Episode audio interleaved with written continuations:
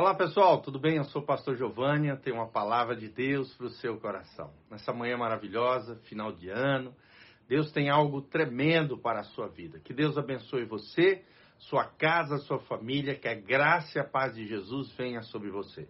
Desde já, dá um joinha aí, compartilhe esse vídeo através das suas redes sociais, para que o máximo de pessoas possam conhecer o nosso trabalho e ao mesmo tempo receber uma palavra do coração de Deus para o seu coração. Hoje nós vamos começar uma série sobre 1 Timóteo. 1 Timóteo é uma das cartas da Bíblia que eu mais gosto. E nós vamos estar atravessando 1 Timóteo juntos aqui, compartilhando a palavra do coração de Deus, ministrada através do seu apóstolo, apóstolo Paulo, ao seu filho na fé, Timóteo. Nós vamos aprender princípios e valores extraordinários da palavra de Deus para mim e para você, tá bom? Então dá um joinha desde já, siga o nosso canal, aperta no sininho e vamos que vamos. Escreva aí nos comentários o que, que você achou desse vídeo, da onde você está nos assistindo e, que, e se conecte conosco através dos, das informações que estão no link de descrição aqui embaixo. Deus tem algo maravilhoso para nós através desse estudo maravilhoso. Estudo maravilhoso, tá bom? Então, Paulo começa assim, 1 Timóteo capítulo 1, versículo 1, Paulo, apóstolo de Jesus Cristo, segundo o mandato de Deus, nosso Salvador e do Senhor Jesus Cristo, esperança nossa. Olha que coisa linda. Ele já começa a, a, a, nomear aqui. Eu sou Paulo, né? Nós vemos que foi uma carta escrita pelo apóstolo Paulo.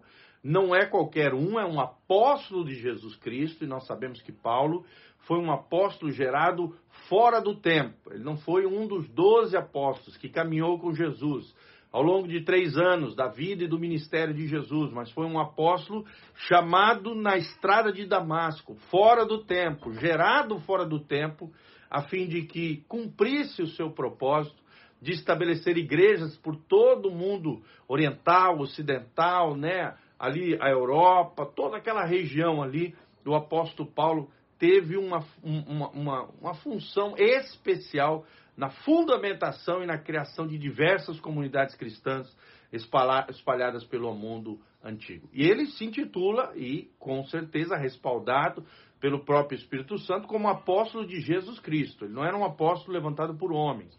Era um apóstolo gerado fora do tempo e gerado com um encontro pessoal ao meio-dia na estrada de Damasco, relatado lá em Atos capítulo 9, a conversão, o grande toque sobrenatural do Senhor na vida de Paulo de forma extraordinária. Por isso ele pode se, ele, ele pode se declarar apóstolo de Jesus Cristo segundo o mandato de Deus, ou seja, não brotou do coração dele, não foi, ele não se auto-intitulou apóstolo de Cristo, não, pelo contrário, ele foi chamado pelo próprio Cristo, na estrada de Damasco, ao meio-dia, através de uma experiência sobrenatural, onde ele ficou cego durante três dias, até encontrar um homem de Deus que foi ali, Ananias, na sua casa, impôs as mãos sobre eles, sobre os seus olhos, e aí se caiu aquela cegueira como escama, ele voltou a ver, foi cheio do Espírito Santo, e ali Deus liberou palavras proféticas extraordinárias que mudaram o curso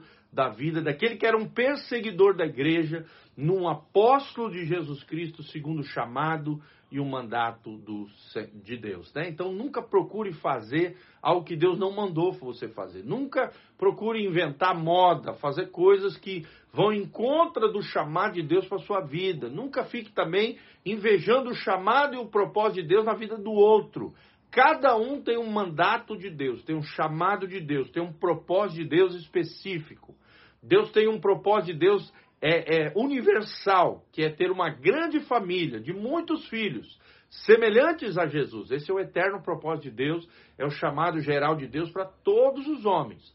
Mas Deus também tem um chamado específico, um mandato de Deus específico para cada um.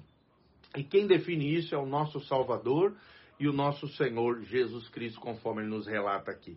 Esperança nossa, ou seja, a esperança do apóstolo Paulo não estava em homens, não estava em políticos, não estava em partido político, não estava em que tudo fosse é, desse certo, não estava em aspectos econômicos, não estava no seu patrimônio, não estava na sua herança religiosa recebida pelos seus pais. A esperança do apóstolo Paulo, deixada como um legado espiritual para o seu filho na fé Timóteo era o Senhor e Salvador Jesus Cristo. Será que Jesus Cristo é o Senhor e Salvador da tua vida?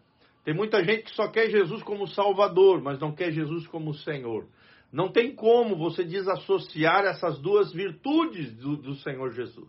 Ele precisa ter, ser o salvador da sua alma, aquele que derrama sobre você como fruto da sua graça a vida eterna, a purificação dos seus pecados, mas ele também precisa ser Senhor, aquele que comanda, aquele que manda na sua vida. A vida não é sua mais. Se Jesus é o Senhor da sua vida, quem manda é Ele. Você não faz mais a tua vontade, mas a vontade dele. Os teus sonhos não são mais os teus sonhos, mas os sonhos dele para você. O propósito da tua vida não é os teus achismos, não. O propósito da tua vida é o mandato de Deus, é o propósito de Deus para cada um de nós. Ele é a nossa esperança. É nele que nós nos apegamos. Ele é a nossa confiança. E olha que coisa linda o versículo 2: A Timóteo, meu verdadeiro filho na fé. Olha que coisa linda essa, essa questão da paternidade espiritual e da filiação espiritual. Timóteo era filho na fé do apóstolo Paulo. Então, ele, ele é, é o pai aqui reconhecendo o seu filho na fé. É um pai reconhecendo Timóteo, meu verdadeiro filho na fé. Ou seja, quem gerou Timóteo para Deus foi o próprio apóstolo Paulo. Quem o conduziu à vida eterna, a ter Jesus como Senhor e Salvador da sua vida, foi o apóstolo Paulo. Ele era filho na fé de um verdadeiro apóstolo de Cristo, o apóstolo Paulo. Que coisa linda, gente. O que nós precisamos de hoje são pais e mães espirituais.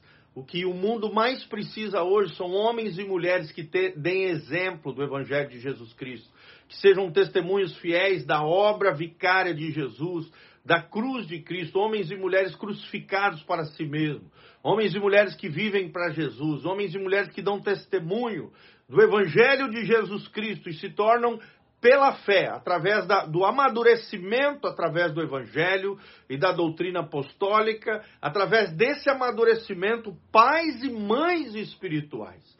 É o que nós vemos nessa expressão, a Timóteo, meu verdadeiro filho na fé. Um pai reconhecendo os seus filhos e um filho reconhecendo o seu pai na fé. Ali o apóstolo Paulo como seu pai, o pater, a paternidade espiritual. E logo em seguida ele, ele faz uma saudação, dizendo graça, misericórdia e paz da parte de Deus nosso Pai. Olha que coisa linda. A graça, a misericórdia e a paz vem de quem? do nosso Deus. E que Deus é esse? Não é qualquer Deus, não é um Deus com D minúsculo. É o Deus da Bíblia, é o Deus de Abraão, Isaac e Jacó. É o Deus e Pai de nosso Senhor Jesus Cristo. É Ele quem derrama graça. O que é graça? É um presente que nós não merecíamos, é um dom recebido. É a vida eterna que é entregue através de uma vida é, rendida aos pés de Jesus. A graça de Deus foi revelada através do Messias. A graça de Deus é revelada numa pessoa, Jesus de Nazaré. É através de Cristo que nós usufruímos da misericórdia, das compaixões do próprio Deus e é através de Jesus que nós temos paz com Deus. Nós que éramos inimigos de Deus, através de Jesus fomos reconciliados com Deus e agora temos Paz com Deus não é qualquer paz, não é uma ausência de guerra, ausência de conflito, mas sim uma paz interior, conforme diz Paulo, que excede todo entendimento. A graça de Deus, a vida eterna, é dada aos homens através de um relacionamento íntimo e pessoal com Jesus de Nazaré. A misericórdia de Deus, a miséria cardia, ou seja, a miséria do homem adentrou na cardia, no coração de Deus através da obra vicária de Jesus Cristo na cruz do Calvário, é através de Jesus que nós temos graça, é através de Jesus que nós somos capacitados a viver essa vida gloriosa para Deus, é através de Jesus que nós desfrutamos das misericórdias de Deus. Glória a Deus! E através de Jesus é que nós temos paz com Deus, a paz que excede todo entendimento. E é da parte de Deus, o nosso Pai, e também é parte do nosso Senhor Jesus Cristo. Louvado seja o nome do Senhor. Quem é Jesus para você? Quem é o teu Deus? Será que o teu Deus é o Deus de Abraão, Isaac e Jacó? Será que o Deus da sua vida é Mamon, Deus do dinheiro, ou Deus e Pai de nosso Senhor Jesus Cristo? Quem é Jesus Cristo para você? Um dia nós vamos ter que responder diante de Deus, quem é Jesus para nós? Será que Jesus é apenas um, um homem histórico, um ativista social, apenas um personagem da história humana? Quem é Jesus para você? Se você realmente é um verdadeiro cristão, Jesus é o Senhor e Salvador da sua vida. Se você realmente é um cristão de coração, de verdade, rendido aos pés da cruz, rendido aos pés de Jesus, você vai compreender que o teu Deus é o Deus e Pai de nosso Senhor Jesus Cristo. É o Deus de Abraão, Isaac e Jacó. Aquele que nos chamou nos diversos ministérios da igreja. Deus chamou uns para serem apóstolos, profetas, evangelistas, pastores e mestres. Tudo isso a fim de nos aperfeiçoar a imagem do seu filho através do poder do Espírito Santo, através desses cinco ministérios. Quais são os dons que Deus tem entregue nas tuas mãos? Quais são os ministérios? O que, que Deus tem colocado nas suas mãos que você precisa fazer para a glória de Deus? Será que Jesus tem sido a esperança da sua vida? Ou você tem colocado a sua esperança no personagem A, B, C ou D, na pessoa A, B, C ou D, no político A, B, C ou D, nos seus bens, nos seus patrimônios? Quem é a sua esperança? Então pense um pouquinho sobre isso. Nós vimos hoje 1 Timóteo capítulo 1, versículo 1 e 2 que você guarde isso no seu coração. Que Jesus seja o Senhor e Salvador da sua vida, que Ele seja a esperança da sua vida e que Deus, o Pai de nosso Senhor Jesus Cristo, seja o teu Deus, o Deus de graça, o Deus de misericórdia e o Deus de paz. Amém? Que Deus abençoe sua vida, o seu coração, sua casa, sua família. Dê um joinha aí, aperta no sininho, siga o nosso canal. E não esqueça de deixar seus comentários e também, se você quiser contribuir, aqui debaixo tem todas as informações de, de como você pode contribuir com a nossa vida e o nosso ministério. Um grande abraço. Amém.